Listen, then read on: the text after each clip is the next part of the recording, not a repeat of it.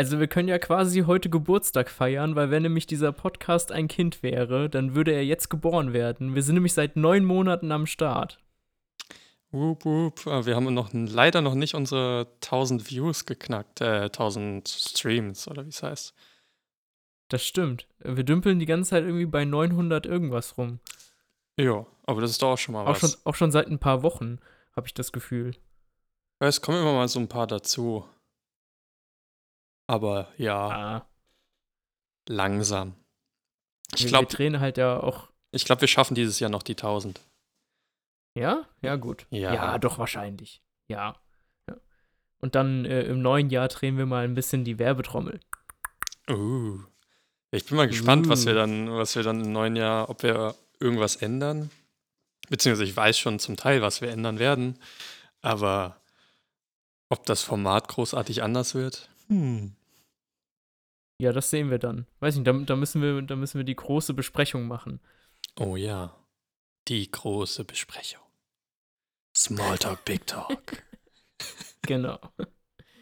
schon, mal, schon mal jetzt ankündigen, dass wir im, äh, dass wir Anfang Januar dann einen Podcast rausbringen. Mit der großen Besprechung? Nein. Im- Das ist dann die, die, äh, das Reveal der großen Besprechung, mehr oder weniger. Achso, ja, wir können ja die Behind-the-Scenes-Folge machen und einfach bei der Besprechung mitlaufen lassen. ja, die können wir so als, als Zwischenfolge oder so droppen. Viereinhalb Stunden. Hört sich wahrscheinlich kein Mensch an. Nee. Ja, doch zum Einschlafen. Zum Einschlafen vielleicht, ja. Also ich habe früher viel Podcasts zum Einschlafen gehört. Da war mir auch egal, was die Leute reden. Hauptsache, ich finde deren Stimmen angenehm. Und das Wichtigste, finde ich, ist, dass, äh, wenn die Musik einspielen, zum Beispiel die Titelmelodie oder Werbung oder so, dass das von den Lautstärken her ungefähr gleich ist. Beziehungsweise ich mag es auch, wenn die Musik ein bisschen leiser ist als die Sprache. Weil es ist ja nicht so schlimm, wenn du irgendwie was zuhörst beim Einschlafen und dann hörst du halt einfach mal eine Zeit lang weniger. Ist ja weniger schlimm, als wenn es auf einmal voll laut wird und dann bist du wieder voll wach. Ja, es muss so ein bisschen im Hintergrund bleiben. Aber unsere, Ja. unsere Intro, wenn wir gerade dabei sind, äh, lass doch einfach mal das Intro abspielen. Ja, genau, dann mache ich das einfach mal. Intro ab.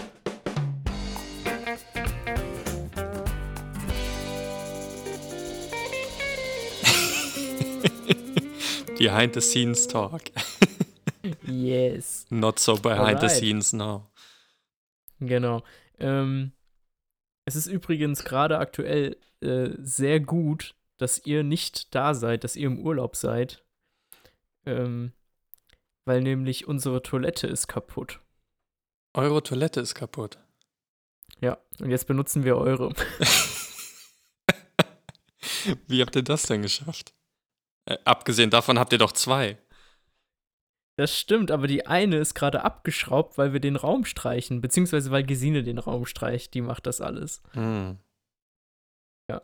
Und die andere? Ähm, ja, die andere, da ist mir irgendwann aufgefallen, also kaputt ist auch das falsche Wort, ne? Also mir ist, mir ist irgendwann aufgefallen, dass da ähm, neben der Toilette, ähm, dass da eine Fliese immer wieder so ein bisschen nass ist. Und ich habe das halt mal weggewischt, weil ich dachte, naja, was, ist halt nass. Und dann war das aber wieder. Und dann habe ich das wieder weggewischt und dann war das wieder nass. Und dann dachte ich mir schon so, hm, okay, irgendwie verliert die Toilette Wasser. Was natürlich blöd ist. Und dann habe ich mal so ein bisschen geguckt und an dem Abflussrohr war es feucht. Das hat jetzt nicht, ist jetzt nicht rausgetropft oder so, aber es war halt feucht. Und dann habe ich dem Vermieter Bescheid gesagt. Und der Vermieter hat sich das angeguckt und dann ähm, hantierte er da so ein bisschen rum. Wie er das immer macht. Ich, ja, ja, ja, ja. Also er hat erst quasi versucht, diese, ähm, ähm, die Dichtung da wieder äh, besser hinzukriegen. Und dann bin ich halt irgendwann aus dem Raum gegangen, weil ich mir so dachte, naja, der braucht halt einfach ein bisschen Zeit. Äh, Und irgendwann kam er dann zu mir und meinte dann so, ah ja, er hat es jetzt mit Silikon abgedichtet und äh, halt jetzt die Toilette auch halt erstmal nicht benutzen, damit das Silikon trocknen kann. Und wir so, ja, okay. Und dann hat Gesine nachgeschaut, wie lange Silikon trocknen soll. Und Silikon soll pro Millimeter ein Tag lang trocknen. Und er hat das halt keine Ahnung, wie dick da drauf geschmiert. Pro Millimeter. Ja. Also pro Millimeter Dicke. Und das ist halt keine Ahnung, wie dick das da drauf ist. Also viel. professionell, wie immer. Ja, und jetzt, ähm, ja, gehen wir halt immer zu euch. Ja gut, wenn ihr sie dann auch sauber macht, dann ist alles gut. Ja, wenn ich, wenn ich äh, das jetzt nicht erzählt hätte, dann wäre es euch wahrscheinlich nur deswegen aufgefallen, weil äh, jetzt anderes Klopapier da ist. Oh, oh. Weil wir, wir benutzen ja anderes Klopapier als ihr. So, so. Benutzt ihr etwa kein Recycling, äh, keine Ahnung, was wir benutzen, Klopapier. Äh, ich glaube, das, was da, also das, die Rolle, die wir jetzt mit runtergenommen haben, ist, glaube ich, tatsächlich sogar Recycling-Klopapier. Ein vierlagiges, aber ich glaube, das ist, nee, ein dreilagiges, so rum. Und das ist aber nicht das, was ihr benutzt. Naja, wir werden es dann sehen. Oder, oder auch nicht im Idealfall. Oh, Im Idealfall nicht, genau. genau. Und Ja, und damit. was geht bei euch so ab? ah, jetzt wollte ich kratzen. Nee, ist egal. Ach so, Ähm, bei uns äh, aktuell recht wenig. Ist gerade so semi-gutes Wetter, viel Sturm. Oder Sturm ist übertrieben, aber windig. Und be ja, okay. bewölkt. K- Knapp, ich glaube, heute waren es so um die 23 Grad wieder oder, oder 22 Grad. Also sind wir heute nur einmal nach Begur, haben ein bisschen Eis gegessen, zum Einkaufsladen, wieder zurück und ja. Na gut, ich war dann noch mal eine Runde joggen, aber an sich war es heute eher chillen. Chillen. Ja, okay. Also vom Wetter her hättet ihr auch in Deutschland bleiben können, weil bei uns ist auch heute, es ist einfach komplett grau. Es, es gab null Sonnenstunden. Ähm, es regnet immer wieder. Es regnet auch jetzt gerade ein bisschen. Und es ist sind aber halt irgendwie 20 Grad und es ist voll warm. Also wir sind vorhin auch spazieren gegangen und Regenjacke angezogen und es war halt einfach total warm. Irg- Irgendwie ja also Regen schön. haben wir hier noch nicht. Und äh, die letzten Tage war es ja auch eher sonnig bei, ich glaube, 25 Grad hatten wir gestern. Da waren wir auch, da waren wir auch im Meer schwimmen. Also ganz so kalt ist es dann nicht. Ja, sehr schön. Ja, das freut mich wenigstens, dass das gut ist. Ihr seid, ihr seid auch losgefahren und direkt am Tag, nachdem ihr losgefahren seid, war es so ein richtig, richtig schlechtes Wetter. Also wirklich so stürmisch, ganz viel Regen und es war auch kalt draußen. Es war so richtig, es ist so, so richtig eingebrochen, das Wetter. Tja, hat, haben uns direkt, haben, nee, ihr habt uns direkt vermisst und dann hat sich das auf das Wetter ausgewirkt. Ja, total. Und damit herzlich willkommen bei Smalltalk Big Talk. Ich bin Paris. Und ich bin Christian. Und wir reden heute über. Paris, über was reden wir heute? Wir reden heute über ähm, den nächsten Teil von Bill Gates Buch How to Avoid a Climate Disaster. Heißt es Disaster im Englischen? Ja. Ja, okay. Also, wie wir die Klimakatastrophe verhindern von Bill Gates ähm, erschien im Jahr 2021, also ganz aktuell.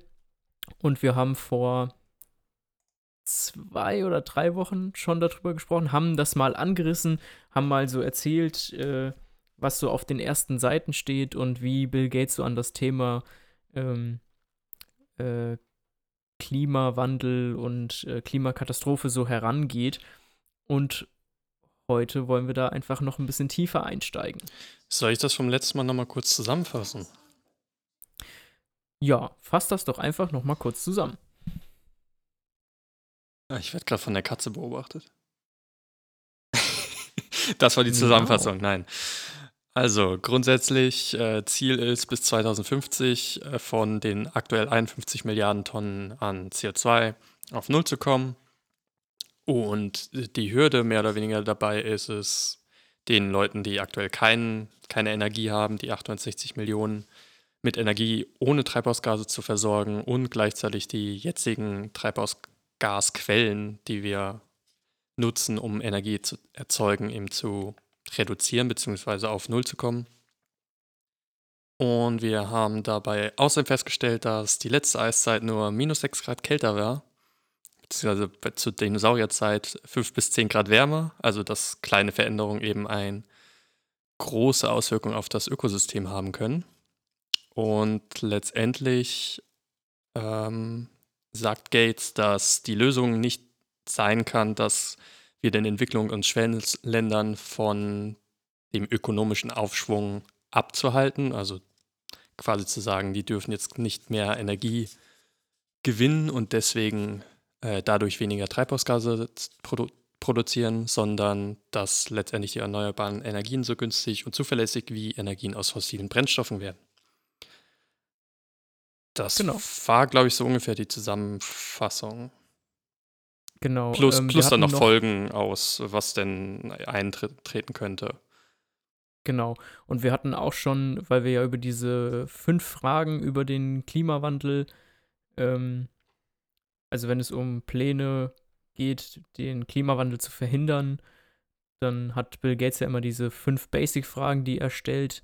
Die sind wir auch noch durchgegangen, um die einfach nochmal auch ganz kurz zu nennen. Das ist, äh, um welchen Anteil dieser 51 Milliarden Tonnen Treibhausgasen geht es, welchen Plan ähm, gibt es für Zement ähm, von wie viel Leistung reden wir, wenn es darum geht, dass äh, neue Energieträger gefunden werden oder neue Möglichkeiten, Strom zu erzeugen? Ähm, wie viel Platz verbraucht das und wie viel wird es kosten? Ähm, Im Zuge dessen haben wir eben auch schon über das Thema Zement gesprochen ähm, und haben damit auch so ein bisschen quasi den ersten Punkt eigentlich von, äh, von dieser Liste ähm, abgearbeitet, wie sich eigentlich die Treibhausgase aufsplitten. Und zwar in 31% Industrieproduktion, wie zum Beispiel Stahl, Zement und Kunststoffe. Und darüber hatten wir letzte Woche eigentlich quasi schon gesprochen. Ähm, und dann bleiben jetzt noch die vier Bereiche übrig, und zwar Stromversorgung, Landwirtschaft, Transport und Verkehr und Kühlen und Heizen. Und die wollen wir uns heute mal genauer angucken. Jo, dann Fangen wir doch mal mit dem ersten an. Genau. Ähm, das wäre dann Stromversorgung. Äh, was hast du denn so behalten? Was, was sind so die großen Sachen, wenn es um äh, Strom geht in, in Bill Gates Buch und äh, was sind seine Aussagen? Was sind so die, die Basics, die man vielleicht jetzt nochmal vermitteln könnte? Also grundsätzlich sagt er am Anfang immer, wie viel Prozent das von dem 51 Milliarden Tonnen ausmacht. Das sind in dem Fall 27 Prozent. Und ähm, Kernaussagen sind letztendlich, dass der aktuelle Stand ist, dass zwei Drittel der weltweiten Elektrizität durch fossile Brennstoffe erzeugt werden. Und was unter anderem dem geschuldet ist, dass die Zahl ist jetzt von 2018, die ähm, verschiedenen Regierungen das weltweit mit 400 Milliarden US-Dollar subventioniert hat, haben. Und Solar und Wind wird eben nur 7% oder ist nur für 7% der Elektrizität, der Elektrizität auf der Welt ähm, verantwortlich. Ja. Ähm, weiterhin gab's, hat er dann noch verschiedene Studien genannt, dass beispielsweise, wenn man das Elektrizitätsnetz Amerikas umstellen würde, dass das aktuell, die, wir hatten ja letztes Mal diesen, wie, wie heißt es auf Deutsch nochmal, dieser Green Premium, den er immer erwähnt. Oh.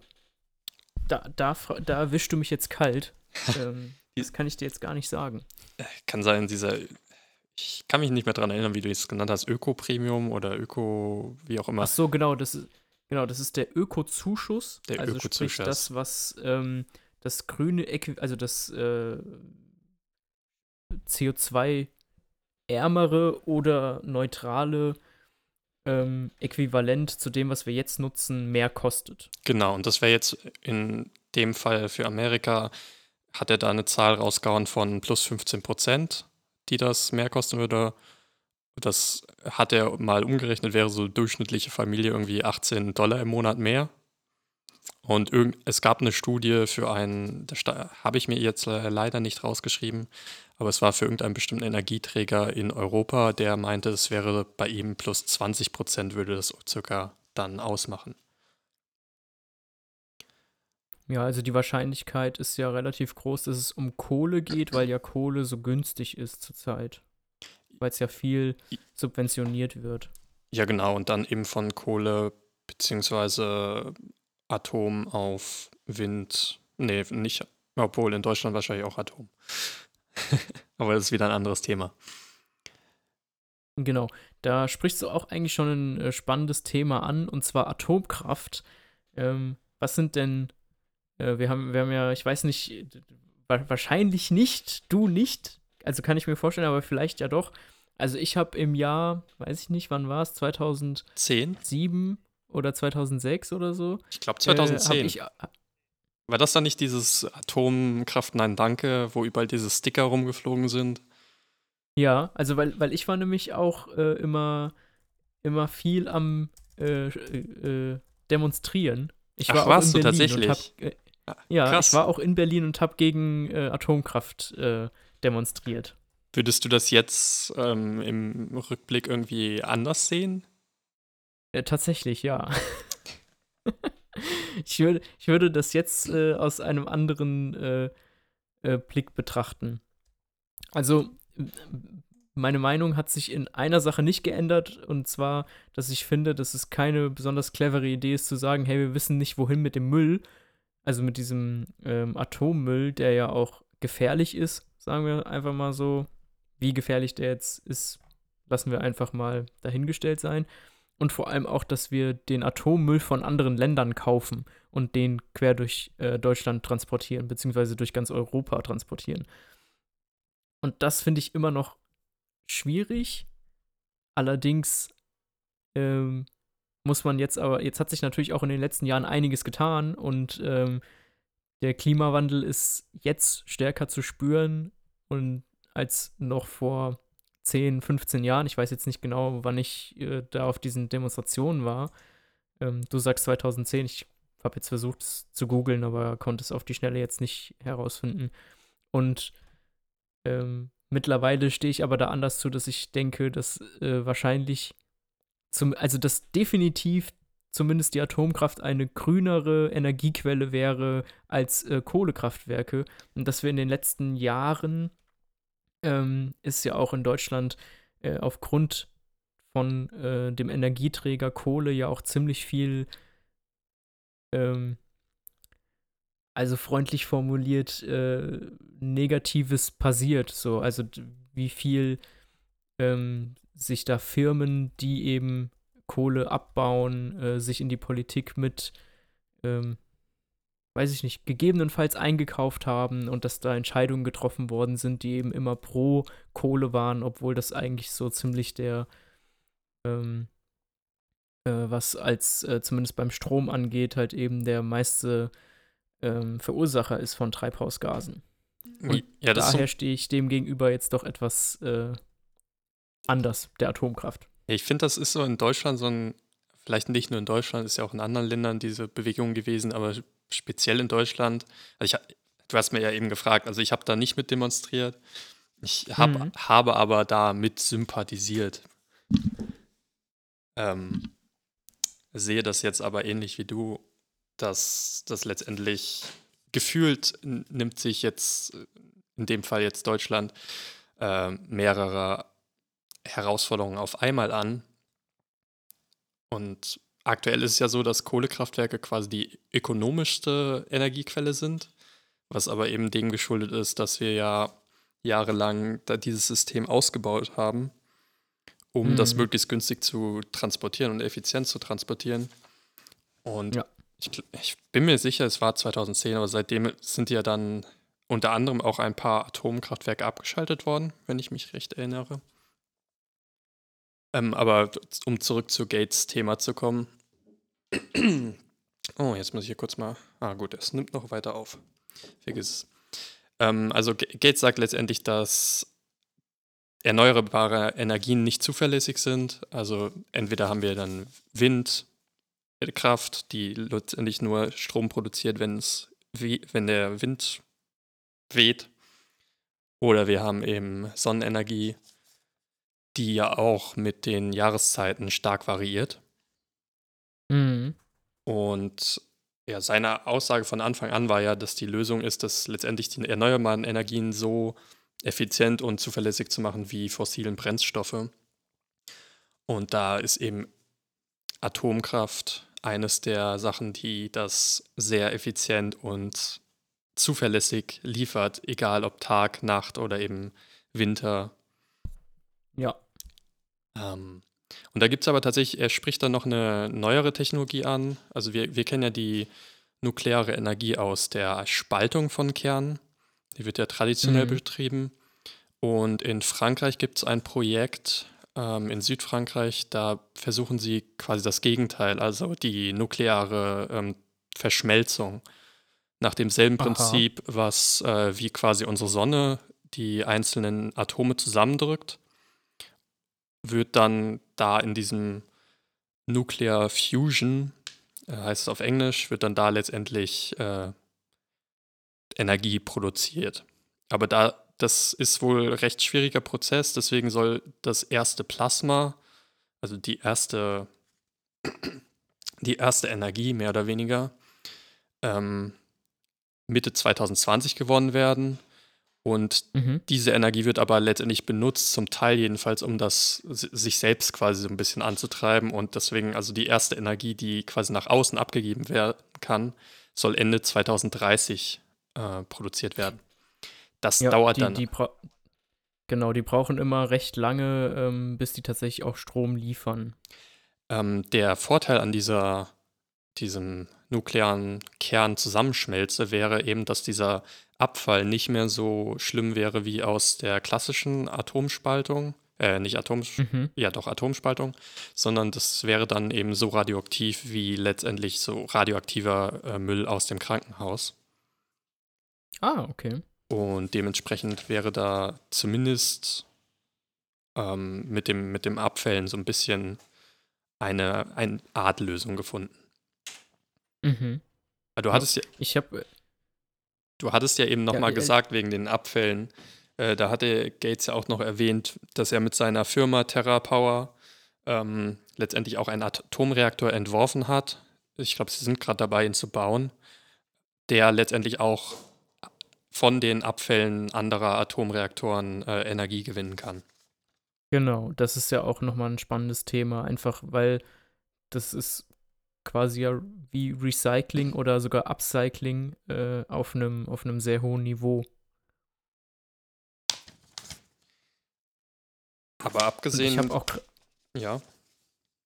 Ich habe auch gerade, um nur um das noch äh, einzuschieben, nochmal nachgeschaut. Und zwar gibt es aktuell in Deutschland äh, sechs aktive ähm, Kernkraftwerke und davon sollen drei noch dieses Jahr abgeschaltet werden und die ähm, anderen drei, die noch übrig bleiben, sollen dann 2022 abgeschaltet werden. Und ähm, im Gegenzug dessen äh, Kohlekraftwerke, ich glaube 2038 ist aktuell der Plan, ne? Zumindest von, von SPD und äh, ich weiß nicht wer noch. Ja, es ist, glaube ich, immer die Zahl, die genannt wird. 2038 ist dann der Ausstieg. Ja, das ist halt genau das Gegenteil von dem, was Gates letztendlich sagt. Also er, er, letztendlich sagt er, man muss überall Forschung betreiben, unabhängig von, von der Meinung letztendlich von den Leuten darüber, sondern man muss halt einfach zielorientiert arbeiten und nicht, ähm, ja, nicht das eine ausschließen, kategorisch. Er sagt mhm. auch, glaube ich, ich habe es hier nicht mehr stehen, aber ich bin mir relativ sicher, dass er sagt, dass äh, Tote durch Kohlekraftwerke, also quasi von der Verschmutzung, gab es deutlich mehr als von allen Atomkraftunfällen äh, insgesamt. Ja, genau. Also es quasi, er hat, er hat eine, eine Kennzahl ähm, quasi aufgestellt und das ist quasi, wie viele Tote gibt es ähm, pro eine Billion Wattstunden, die erzeugt werden.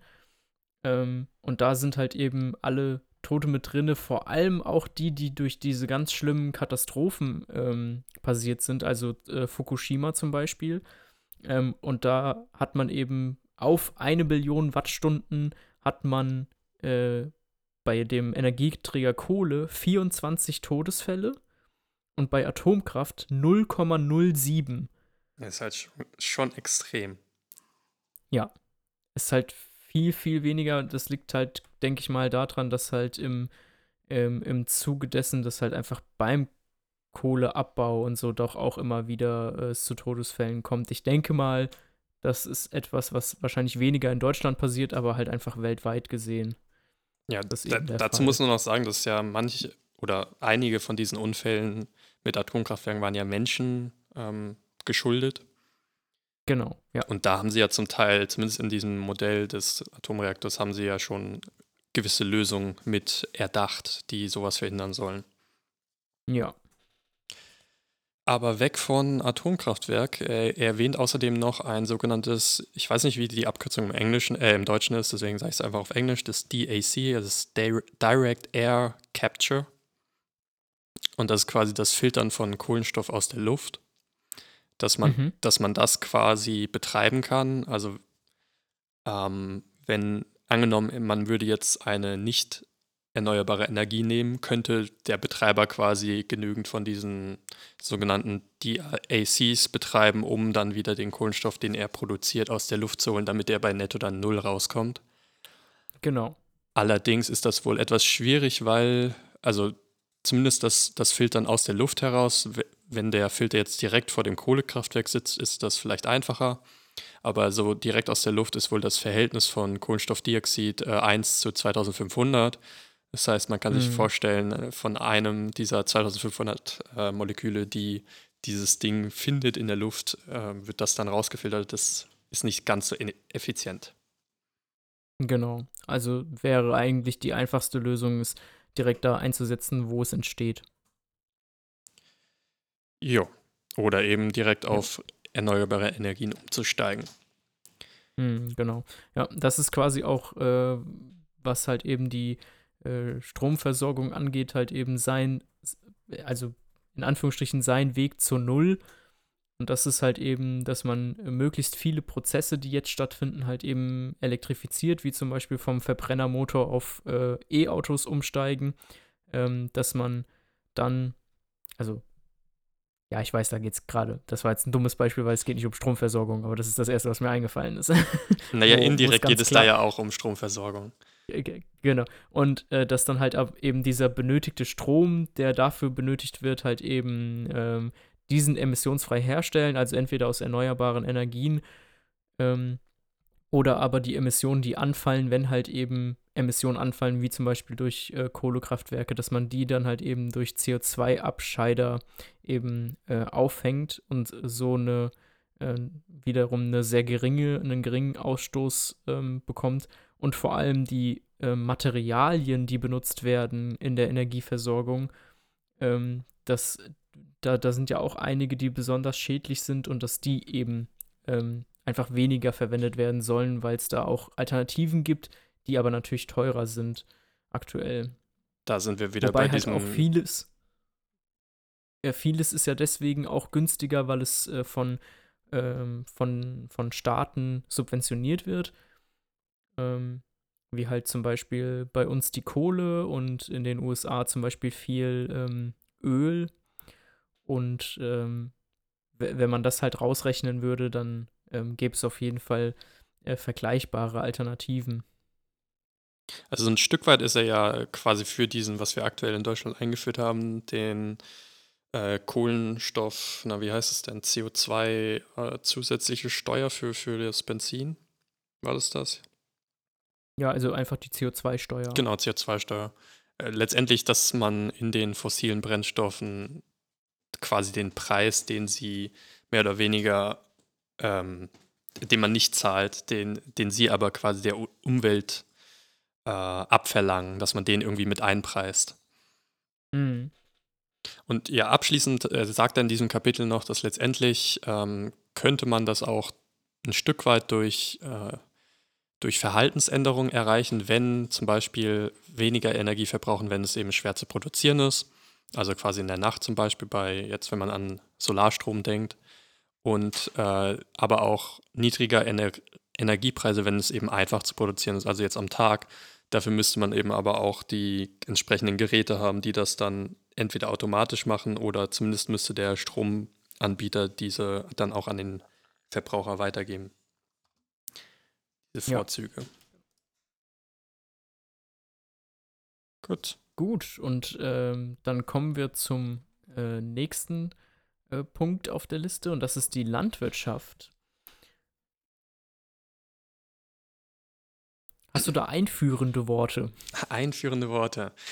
Also Land, Landwirtschaft, beziehungsweise wie wir Sachen ähm, anbauen oder herstellen. Nee, herstellen ist nicht, anbauen, ist 19 Prozent von den 51 Milliarden. Und einführende Worte, ja, nee, ansonsten. okay.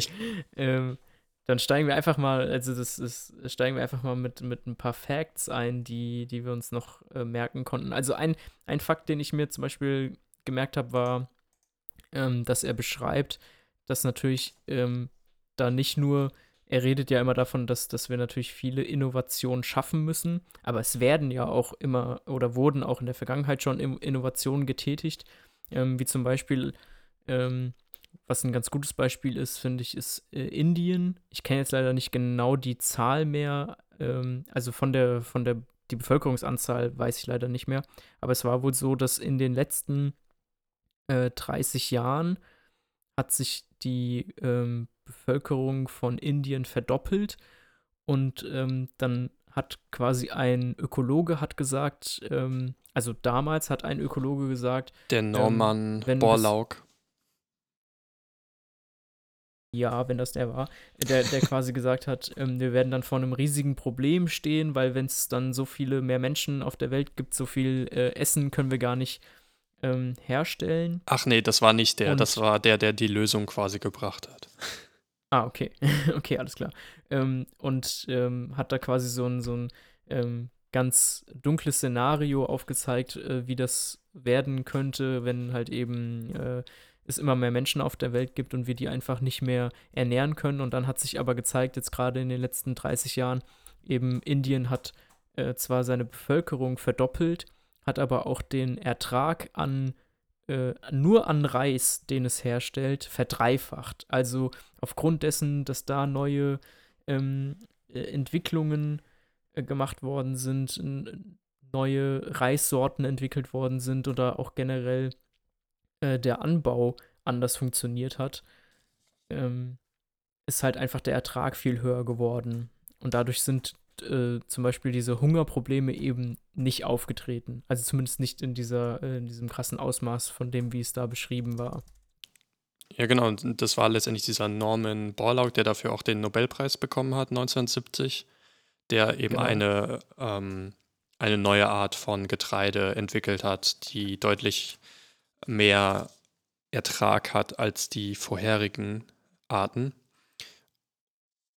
Und ja, letztendlich ist, glaube ich, die, die Kernaussage dieses Kapitels, dass die, dass die Landwirtschaft Probleme hat, oder was heißt Probleme, am meisten CO2 oder CO2-Äquivalent Stoffe, also Treibhausgase produzieren, wegen, größtenteils wegen äh, den jetzt fällt mir das deutsche Wort wieder nicht ein, Fertilizer, also das, was sie letztendlich den Pflanzen hinzufügen, damit sie. Ähm, Dünger. Genau, Dünger, danke. Äh, damit sie mehr wachsen, weil meistens wird eben deutlich mehr Dünger hinzugefügt den Pflanzen, als die Pflanze eigentlich aufnehmen kann. Das heißt, es sickert auch viel in den Boden ein und, und wird aber auch zum Teil in die, in die Luft freigelassen. Und das sind eben zum Teil Stoffe, die deutlich mehr ähm, im Vergleich zu CO2 deutlich mehr die, die äh, Atmosphäre der Erde erwärmen. Genau. Es ist halt einfach der Stickstoff da drin, der den Klimawandel noch weiter antreibt. Ich glaube, es war 265-fache von einem CO2-Molekül. Äh, Ähm, sehr interessant fand ich noch den, ähm, den Vergleich, wie ähm, jetzt haben wir ja über ähm, Reis und Getreide gesprochen, ähm, aber es gibt ja auch noch die, ähm, die äh, Tierzucht, also die Tiere, die nur gezüchtet werden, damit wir sie essen können. Und Tiere, die wir essen, müssen ja vorher auch gegessen haben. Und deswegen kann man quasi umrechnen, wie viel Kalorien müssen wir einem Tier zu essen geben und wie viel Kalorien können wir dann später daraus rausziehen, wenn wir das Tier dann verspeisen. Und ähm, da ist es wohl im Durchschnitt so, dass wir ähm, ein, ein Huhn müssen wir mit zwei Kalorien füttern, damit wir ein Kalorien bekommen. Und bei einem Schwein sind es drei Kalorien, die das essen muss, sodass wir einen rausbekommen. Und die schlechteste Bilanz hat quasi ähm, Rinder, also ähm, Kühe. Und äh, da ist es nämlich 6 zu 1. Also wir müssen viel, viel mehr Landwirtschaft betreiben, um Tiere zu ernähren, als wenn wir uns selbst davon ernähren würden. Genau, das ist so ein bisschen die Grundaussage. Je mehr ähm, Landwirtschaft wir durch oder je mehr Essen wir durch Tiere einbringen, desto mehr Pflanzen für diese Tiere brauchen wir auch, was letztendlich wieder Fläche Mhm. wegnimmt, was uns dann, ähm, er erwähnt auch, dass wir auf circa wohl 10 Milliarden äh, Leute auf der Welt Ende des Jahrhunderts zusteuern und Genau. dementsprechend mit noch mehr Nahrung benötigen. Und wenn wir Mhm. das aktuell so weitermachen wie, wir, wie bisher mit denselben Methoden, würden wir unsere Emissionen um zwei Drittel quasi nochmal erhöhen. Ja, das finde find ich jetzt sehr interessant, weil ich hatte mir genau das auch aufgeschrieben und jetzt hast du gerade gesagt, bis Ende des Jahrhunderts und hast gesagt, wenn wir so weitermachen wie bisher. Und da, und da spanne ich quasi nochmal den Bogen. Und zwar hat, ähm, ha, hat die, die Welt seit 1990 ähm, 3% seiner gesamten Waldfläche verloren. Und das ist rein rechnerisch halt genau das, dass wenn wir bis zum Ende des Jahrhunderts so weitermachen würden wie in den letzten 30 Jahren, dann wäre halt einfach kein Wald mehr da. Und das ist am, und, und am Ende, am Ende des Jahrhunderts sind wir rechnerisch ungefähr bei 10 Milliarden Menschen auf der Erde und wir müssen gucken, dass da auch noch genug Wald übrig ist. Ja, das kommt noch hinzu. Also letztendlich kriegen wir so ein bisschen ein Flächenproblem. Davon Ja. abgesehen, äh, er schreibt ja auch, dass, dass Kühe durch ihre, ihre Furze und, und Rülpsen letztendlich 4% der globalen äh, Emissionen mehr oder weniger ausmachen. Also Mhm. an, an Carbon, äh, an CO2-äquivalentes Gas, die stoßen ja Methan aus, aber egal.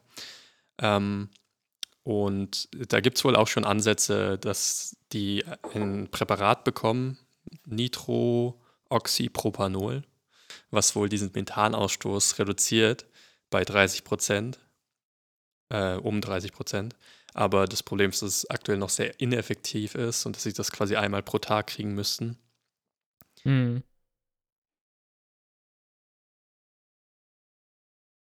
Jetzt, jetzt guckt mich Kolle so.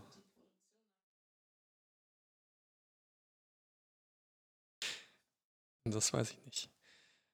Ähm, aber weiter zu deiner Deforestation, also de der Abholzung des Waldes, fand ich auch interessant, was er, also letztendlich schreibt er ja, die, die Leute, äh, die, die den Regenwald abholzen und so weiter, sind ja nicht grundsätzlich böse, äh, sondern sie haben eben die, äh, jetzt, jetzt lese ich hier schon wieder auf En- Englisch, die Incentives. Ähm, du machst mich nervös, wenn du mich anguckst. Sie haben quasi die, Die Absicht? nicht die Absicht, ähm, Intention? Ja, ja, genau. Ähm, letztendlich sagt er, wenn die, wenn die Absicht oder die Intention, den Baum zu, ah, zu fällen, Fällen. größer sind als, Ja. als die Intention, den quasi da stehen zu lassen, äh, Mhm. dann, dann, machen de, dann wird der Baum letztendlich gefällt. Und dann brauchen wir letztendlich politische und ökonomische Lösungen, um das Ganze, diese Incentives, diese Anreize ähm,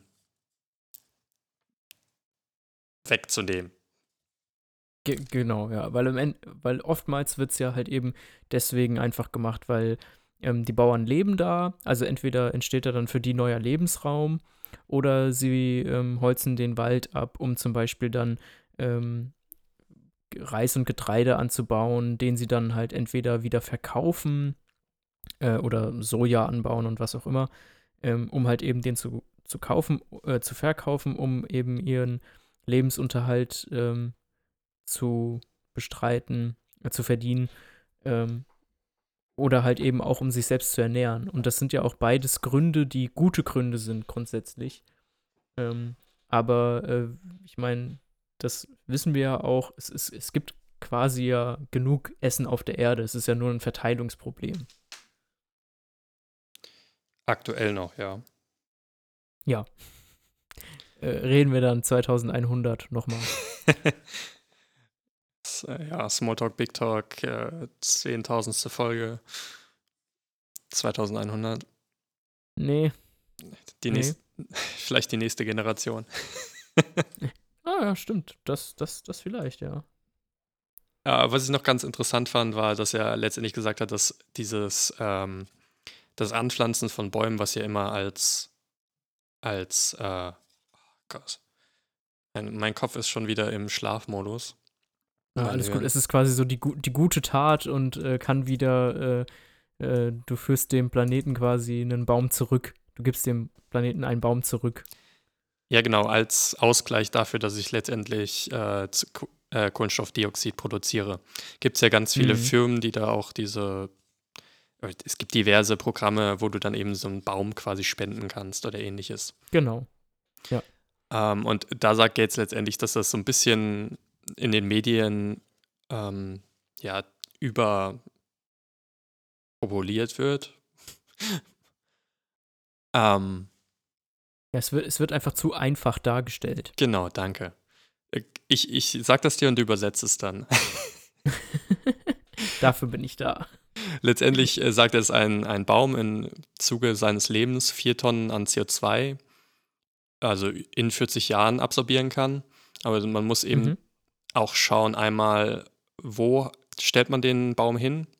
Wenn man nämlich äh, wenn der Baum irgendwo gepflanzt ist, wo es eher ähm, schneebedeckt ist, also wenn es eher ein kaltes Wetter ist, dann kann es sein, dass der eher zum Warm, äh, zur Erwärmung des, äh, des, der Umgebung führt, weil Bäume sind eher dunkler als Schnee und dunkle Farben und so weiter, ähm, speichern mehr Wärme etc.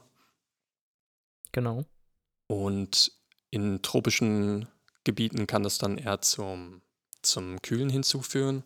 Und je nachdem, wenn das eben in den mittleren, äh, also quasi zwischen. Breitengraden? Genau, in den mittleren Breitengraden, quasi zwischen, irgendwo zwischen den Tropisch, äh, Tropics, äh, tropischen Wäldern und den Polarzonen, dann kann es sein, dass es quasi auf netto äh, Null rauskommt.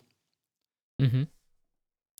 Und äh, mu man muss sich auch die Frage stellen, hätte man hätte man da nicht diesen Baum hingepflanzt oder hätte da nicht so oder so vielleicht ein Baum äh, wäre da nicht so oder so ein Baum gewachsen. Also wenn, man natürlich einen Baum dahin pflanzt, wo er so oder so gewachsen wäre, hat man natürlich nichts gewonnen. Genau. Und ja. dann macht er noch eine Beispielrechnung und zwar, wenn man quasi die gesamte USA-Bevölkerung, die Emissionen von denen absorbieren wollen würde, Stand jetzt, müsste man 16 Milliarden ähm, Acre, glaube ich Hektar, wenn ich mich nicht mhm. alles täuscht, ähm, an Bäumen anpflanzen. Was ich habe leider nicht mehr die Fläche aufgeschrieben, wie groß das letztendlich ist, aber ich glaube, es war extrem viel. okay. Was 16 Milliarden Hektar? Ja, also 16 Billion Acres sind, also ich glaube, Acres sind Hektar. Müsste ich jetzt aber auch nachschauen. 16 Milliarden, sagst du? Ach so, Hektar. Hm.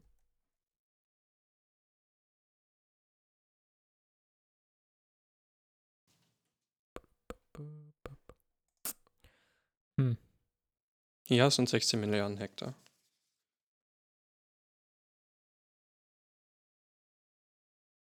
Und das wäre nur für eine Generation. Ja, okay. Ich finde leider gerade nur Vergleiche in Quadratkilometer. Hm. Quadratkilometer in Hektar umrechnen. Ach, wie einfach. Ein Quadratkilometer sind 100 Hektar.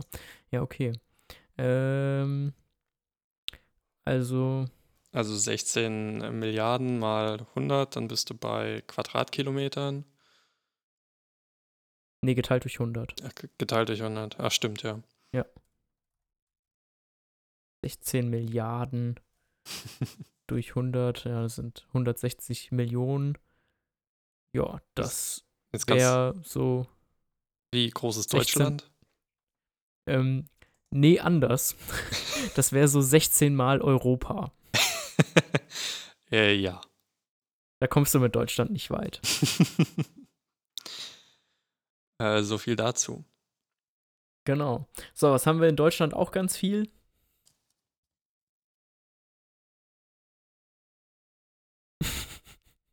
okay, der Sprung ist zu, zu groß. In, durch Deutschland fahren doch die ganzen LKWs, Ja. weil doch ähm, wir doch genau in der Mitte liegen. Und wir haben ganz viel Transport und Verkehr. Und das ist unser nächster Punkt.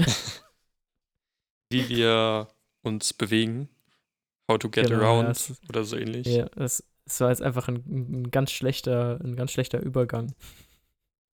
Macht ja nichts. Jedenfalls macht Ja. es 16% der, des ganzen, der ganzen Treibhausgasemissionen aus. Genau. Und äh, von diesen 16% fallen ähm, rund 47% auf ähm, äh, PKWs, SUVs und Motorräder ab, also auf äh, Personen, ähm, Personen, Personenbeförderungsfahrzeuge an Hm. Land. Und ähm, äh, nochmal jeweils 10% auf äh, Flugzeuge und die Seefahrt. Und da, da merke ich irgendwie dann doch so, okay. Also na natürlich ist es, es, es gibt ja immer diese, diese Ansichtsweise von wegen, ähm, also es gibt ja zwei Ansichtsweisen. Und die eine ist immer, äh, jeder ist wichtig, je, je, jede, jeder Einzelne zählt. Und die andere ist ja immer so dieses, ja, also ob, ob ich jetzt quasi mein Verhalten ändere, rettet nicht den Planeten. Hm. Und irgendwie stimmt ja auch beides, aber man muss halt auch immer das, das, das große Ganze sehen. Das große Ganze ist halt eben, dass wir halt eben tatsächlich mit ähm, PKWs 47 Prozent ähm, Treibhausgase emissionieren von diesen 16 Prozent, die generell auf den Transport und Verkehr weltweit ausfallen. und ähm, dass Flugzeuge halt 10% ausmachen, weil man ja immer sagt so, oh, und du fliegst um die halbe Welt und das ist doch so, so schlecht für die Umwelt. Und aber man fährt halt jeden Tag mit dem äh, Auto an die Arbeit, aber man fliegt halt vielleicht auch nur einmal im Jahr in den Urlaub. Also man muss das halt immer irgendwie im, im Großen und Ganzen betrachten.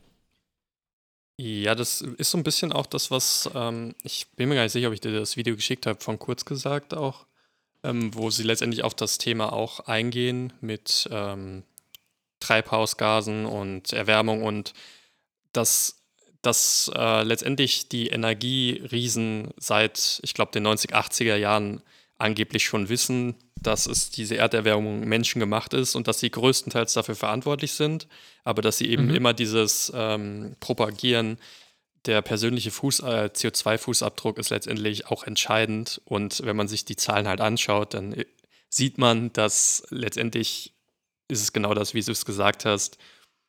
Größtenteils kann man als Einzelner nicht so viel machen an diesen Abgasen, weil man an Ja. sich einfach nicht so viel daran Anteil hat. Genau, also es müsste, wenn dann überhaupt tatsächlich kollektiv, müsste quasi jeder, müssten das quasi alle sagen und dann würde es auch was bewegen, aber es müsste halt eben im Kollektiv entstehen. Und wenn aber ja eine große Firma, die halt einen viel größeren Anteil hat, das schon mal für sich entscheidet oder halt gegebenenfalls eine ganze Branche, dann macht das halt viel mehr aus. Aber generell interessant fand ich auch, dass, ähm, dass wir sind ja jetzt bei 16 Prozent bei diesem äh, Kapitel, sage sag ich jetzt mal. Und von Mhm. diesen 16 Prozent äh, werden ja 47 Prozent von Autos und äh, diversen anderen Personenverkehr verursacht. Also können wir sagen, knapp 8 Prozent von den 51 Milliarden Treibhausgasen jährlich werden quasi von Autos, ähm, von Personen ver verursacht. Genau. Und äh, das wird ja in den Medien immer so dargestellt, als wäre das eine der Hauptursachen. Jedenfalls kommt mir das so vor. Ja, ich, ich glaube, das, das, ähm, ich glaube, das liegt einfach daran, weil es für jeden so nahbar ist. Weil, weil jeder hat halt ein Auto. Das könnte sein. Vielleicht aber auch, weil jetzt einfach Elektrofahrzeuge um die Ecke sind und man damit so ein bisschen den Leuten auch das Gefühl gibt, dass sie da was tun können. Mhm. Ja, genau. Und man muss halt auch sagen, von diesen, äh, nee, komm, ich sag's nicht, ist mir jetzt zu politisch. Politik hat hier keinen Platz.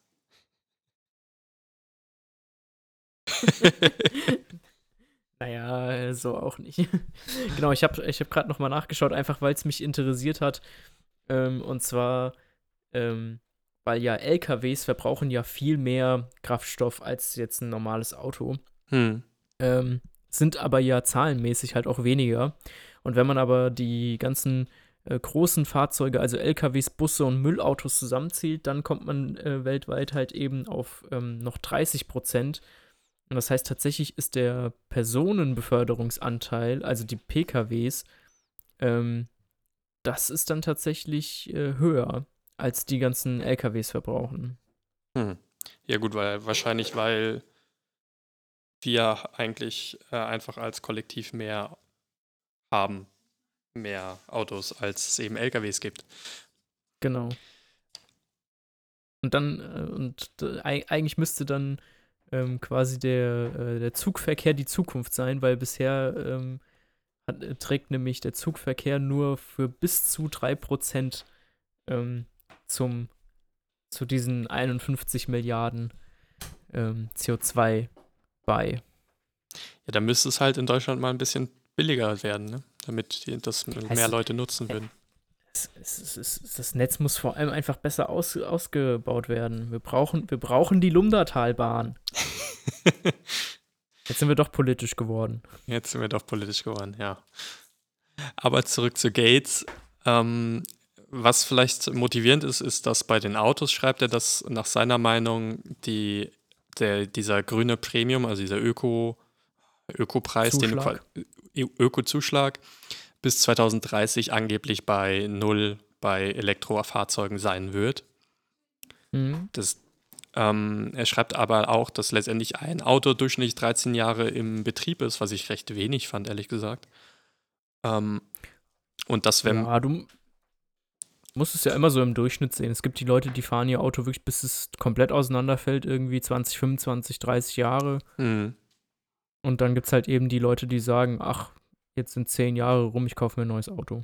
Und, und halt die, die ganz harten Hardliner, die sagen, ah, zwei Jahre sind rum, ich kaufe mir ein neues Auto. Ja, wenn ich jetzt daran denke, ich glaube, unsere hat Erstzulassung 2009. Das sind ja jetzt auch mhm. schon äh, zwölf Jahre. Elf. Elf? Nee, du hast zwölf. Recht. Zwölf. naja. Oh, schwacher Moment. Ist okay. Wir haben spät. Letztendlich äh, geht es aber darum, dass man dann, wenn man 2050 auf Null raus will, dass man dann quasi 13 Jahre vorher, eigentlich noch vorher, quasi keine, keine anderen, äh, keine Verbrennerautos mehr verkaufen dürfte. Genau, ja. Es braucht halt eben auch die Zeit, bis es tatsächlich dann auf dem Markt auch ankommt. Dann war noch ganz interessant, dass er sagt, dass letztendlich bei diesen den großen Lastwagen, den äh, Güterverkehren, dass da seiner Meinung nach die Batterie nicht unbedingt die Zukunft ist, weil, mhm. weil die Batterie wiegt ja auch einiges. Und er hat ja ein paar Beispielzahlen genannt, zum Beispiel, wenn man ein 600, ähm, das ist hier in Meilen, eine Meile ist 1,6 Kilometer, ich sage es jetzt dann trotzdem in Meilen, also die 600 Meilen, äh, die ein Lastwagen fahren könnte mit Batterien, würden bedeuten, dass er jetzt 25% weniger, weniger laden kann an Gütern.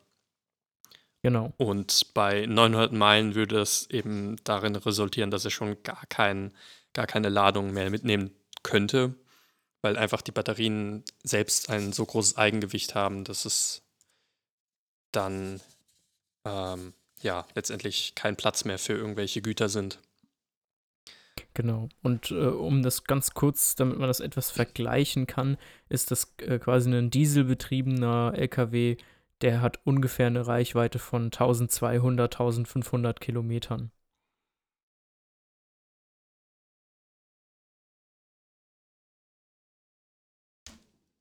Ja.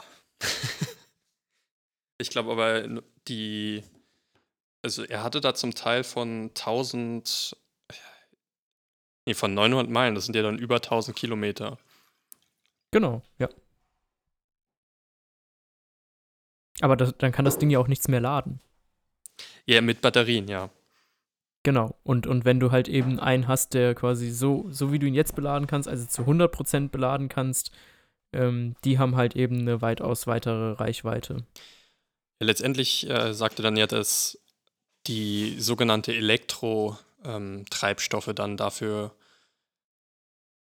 die der Ersatz äh, sind für, für das Benzin, was aktuell auf dem Markt ist. Ähm, du meinst diese synthetischen Kraftstoffe? Äh, es gibt einmal Weil diese elektrisch, elektrische Kraftstoffe? Es ist einmal dieses synthetische Bio-Irgendwas äh, Benzin. Bioethanol. Genau. Und dann gab es aber noch die, äh, was aus, äh, wie heißt es denn? Äh, Wasserstoff mitgewonnen werden kann. Ah. Gab es äh, einen Prozess und er, im Englischen heißt es eben nur Electrofuels. Okay. Was aber eben aktuell noch einen relativ hohen Öko-Zusatz quasi braucht. Ich glaube, um. Ich habe es hier leider nicht aufgeschrieben, aber ich glaube, es war irgendwas mit 300 oder 400 Prozent, was es mehr kosten hm. würde. Ja. Alright. Ähm, kommen wir zum letzten Punkt auf der Tagesordnung und zwar dem Kühlen und Heizen. Dann hau raus. Okay, also das Kühlen und Heizen, das äh, trägt zu 7% zum äh, jährlichen Treibhausgas, äh, zu, den, zu der Emission von Treibhausgasen bei. Und ähm, was ich interessant fand, was ich nicht wusste, ist, dass eine Klimaanlage ähm, verbraucht so viel Strom, dass sie in einem durchschnittlichen Haushalt mehr Strom verbraucht als die gesamte Beleuchtung, der Kühlschrank und wenn du einen durchschnittlichen Computer am Laufen hast, äh, zusammengenommen. Das finde ich schon ziemlich krass. Aber das ist jetzt äh, sehr effiziente Klimaanlage oder ein eher durchschnittlich oder? Nee, das, das ist tatsächlich eine durchschnittliche. Das schreibt er in seinem Buch auch. Und zwar, dass äh, leider es viele Länder auf der Welt gibt, wo es überhaupt keine, ähm, keine Richtlinien gibt, dem Käufer ähm, eines Produktes zu sagen, wie energieeffizient es ist. Und das bedeutet, dass teilweise die Produkte, die die Leute kaufen, sind zwar in der Anschaffung dann billiger, aber dann tatsächlich im Ver also dann halt äh, nach, nach einigen Jahren zahlen sie quasi obendrauf, weil die im Verbrauch halt viel teurer sind. Und es gibt halt eben auch schon bessere Klimaanlagen, die da um einiges besser sind. Ich kann jetzt leider nicht mehr Zahlen um mich werfen. Ähm, und äh, es ist aber auf jeden Fall gut, dass es diese Richtlinien gibt und es wäre halt auf jeden Fall ein guter Schritt, wenn es die auch weltweit gäbe, weil nämlich in den USA und Deutschland gibt es die zum Beispiel auch schon und andere Länder müssen da auf jeden Fall noch nachziehen. Ach, da wird, glaube ich, ähm, IKEA als Beispiel genannt, oder? Die haben ja ähm, das irgendwie rausgefunden, dass ich habe es jetzt gerade hier nicht stehen, aber das ist letztendlich ein Großteil mehr so durchschnittlich bis schlechte Klimaanlagen in der Effizienz gekauft haben und dann haben sie letztendlich das äh, besser ausgezeichnet, also ausgeschrieben, mhm. wie effizient letztendlich das Ganze ist. Ja, und dann hat sich das nochmal geändert. Hoffentlich. Hoffentlich. Ja. Genau, und ähm, bisher ist es auch so, dass ähm, quasi 90 Prozent der Klimaanlagen, die es auf der Welt gibt, sind halt eben in, ähm, äh, wie, wie, sagt man denn, First World Land, wie sagt man das? Ist das Industriestaaten? Ja, würde ich sagen. Genau, genau, sind, sind halt eben in Industriestaaten und ähm, gerade in den ähm, Entwicklungsländern, ähm, wo es teilweise ja viel, viel heißer ist, wo also der Bedarf an Klimaanlagen höher ist, ähm, da gibt es halt eben gerade mal diese ver verbliebenen 10%. Und ähm, deswegen geht auch Gates davon aus, dass ähm, dadurch, dass ja auch die Leute in den Entwicklungsländern, ähm, die werden ja auch, zumindest im Idealfall, äh, werden, äh, kriegen mehr Wohlstand und können sich auch mehr Sachen leisten. Ähm, äh, und weil es ja auch generell auf der Welt wärmer wird, geht Gates davon aus, dass bis zum Jahr 2050 der Bedarf an Klimaanlagen verdreifachen wird. Und da haben wir noch das Problem, dass die auch sogenannte F-Gase aktuell noch nutzen. Genau, das ist halt eben dieses äh, Prinzip, auf dem eine ähm, Klimaanlage funktioniert, ist halt eben der äh, man kann sich ja eine Klimaanlage genauso vorstellen wie einen Kühlschrank. Ähm, und äh, dass halt eben dieses, diese Kühlflüssigkeit oder dieses Gas, was da, dran, da drin ist, ist eben ein, ein F-Gas und diese F-Gase, die ganz langsam über die Zeit austreten, sind auch extrem ähm, äh, treibhauslastig.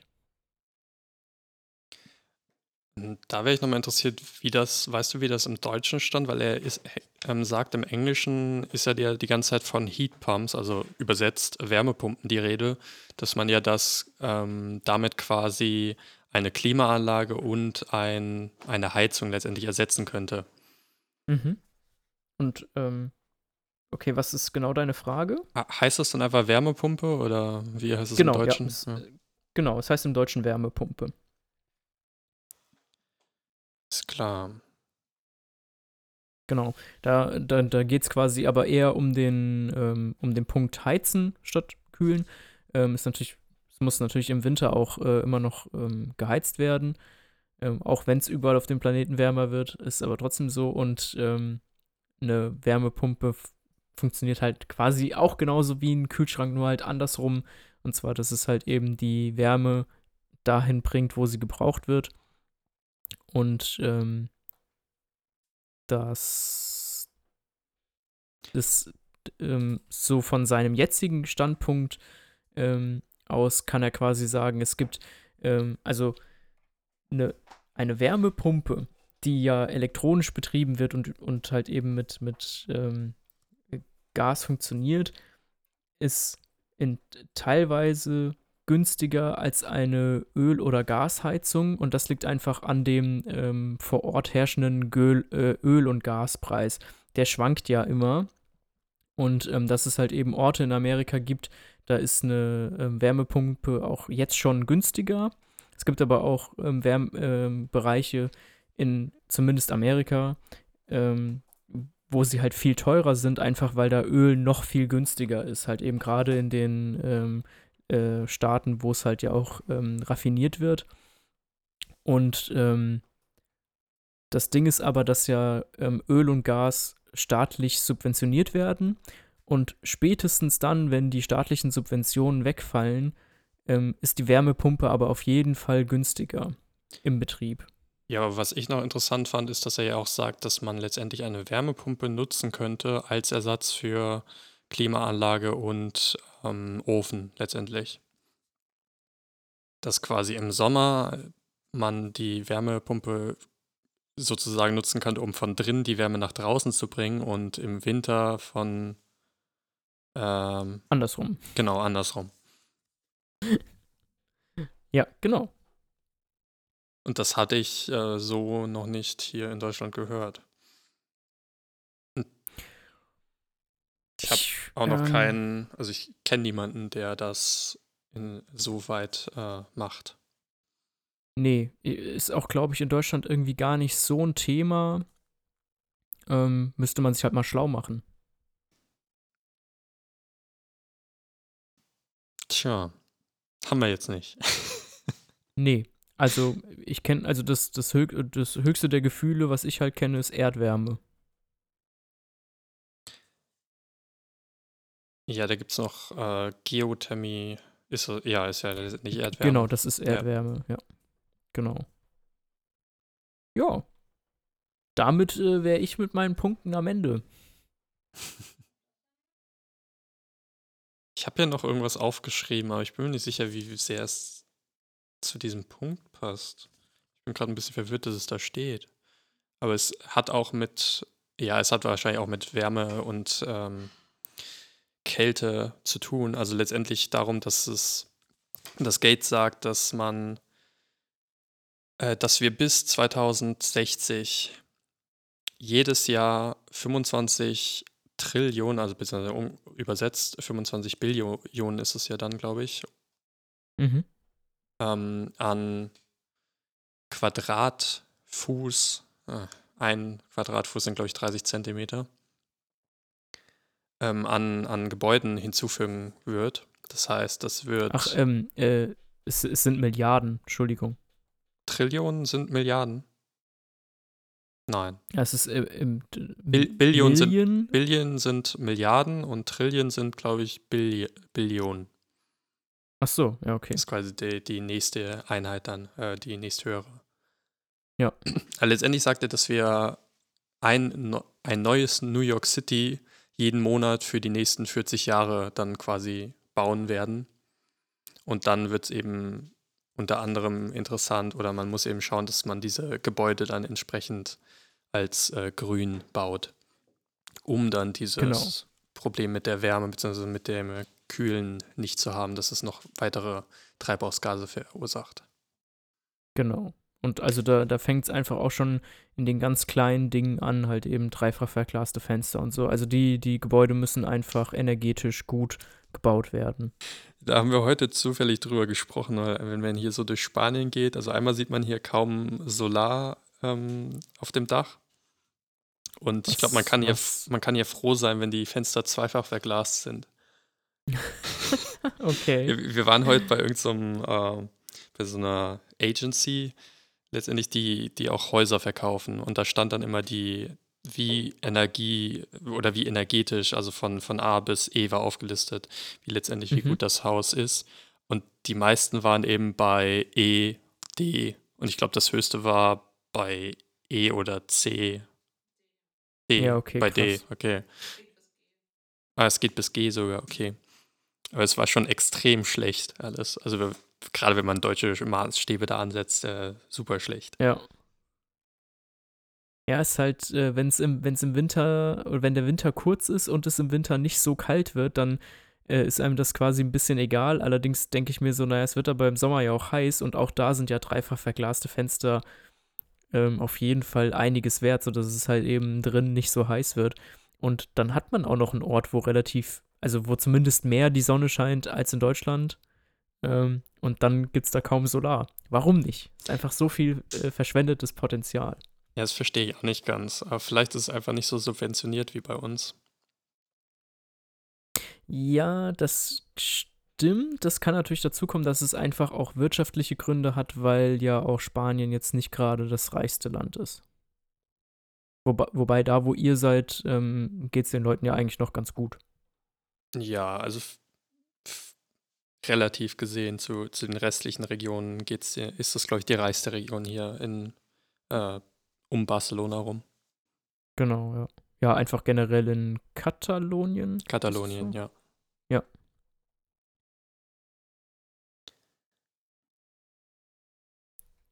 Na gut. Alright, dann äh, kommen wir damit zum Ende und äh, verabschieden uns für diese Woche von äh, Smalltalk, Big Talk. Ich bin Paris Und ich bin Christian. und wir reden über kleine und große Themen, alles, was uns interessiert. Und nächste Woche ähm, hören wir einen Podcast von Gesine und mir. Ist das so? Über welches Thema? Äh, das werden wir dann herausfinden. Das werdet ihr dann herausfinden, okay? Genau. Und in der Woche darauf, ähm, da bist du dann vielleicht auch wieder hier in Deutschland, ist das so? Dann muss ich kurz schauen, welches Datum. Moment, nächste Woche 10. Da sind wir dann auch schon wieder in Deutschland wahrscheinlich. Also, genau. ja. Und, und da können wir dann den äh, ultimativen äh, Urlaubspodcast machen. Das hört sich nach einem Plan an. Super. Dann äh, wünsche ich allen Zuhörern einen wunderschönen Start in die äh, neue Woche. Der Podcast wird nicht morgens um 8 rauskommen, sondern wahrscheinlich erst irgendwann nachmittags. Ich muss nämlich morgen sehr früh arbeiten und muss mich erst um andere Dinge kümmern. Um das Auto. Ich muss arbeiten Und kann deswegen morgens nicht den Podcast bearbeiten Ja, klar, und, ich meine online stellen. Meinte nur mit andere Dinge kümmern. Egal. Nee, das ist das Auto, das ist die Arbeit. das meinte ich damit. Dann, dann spiel einfach das Outro ab.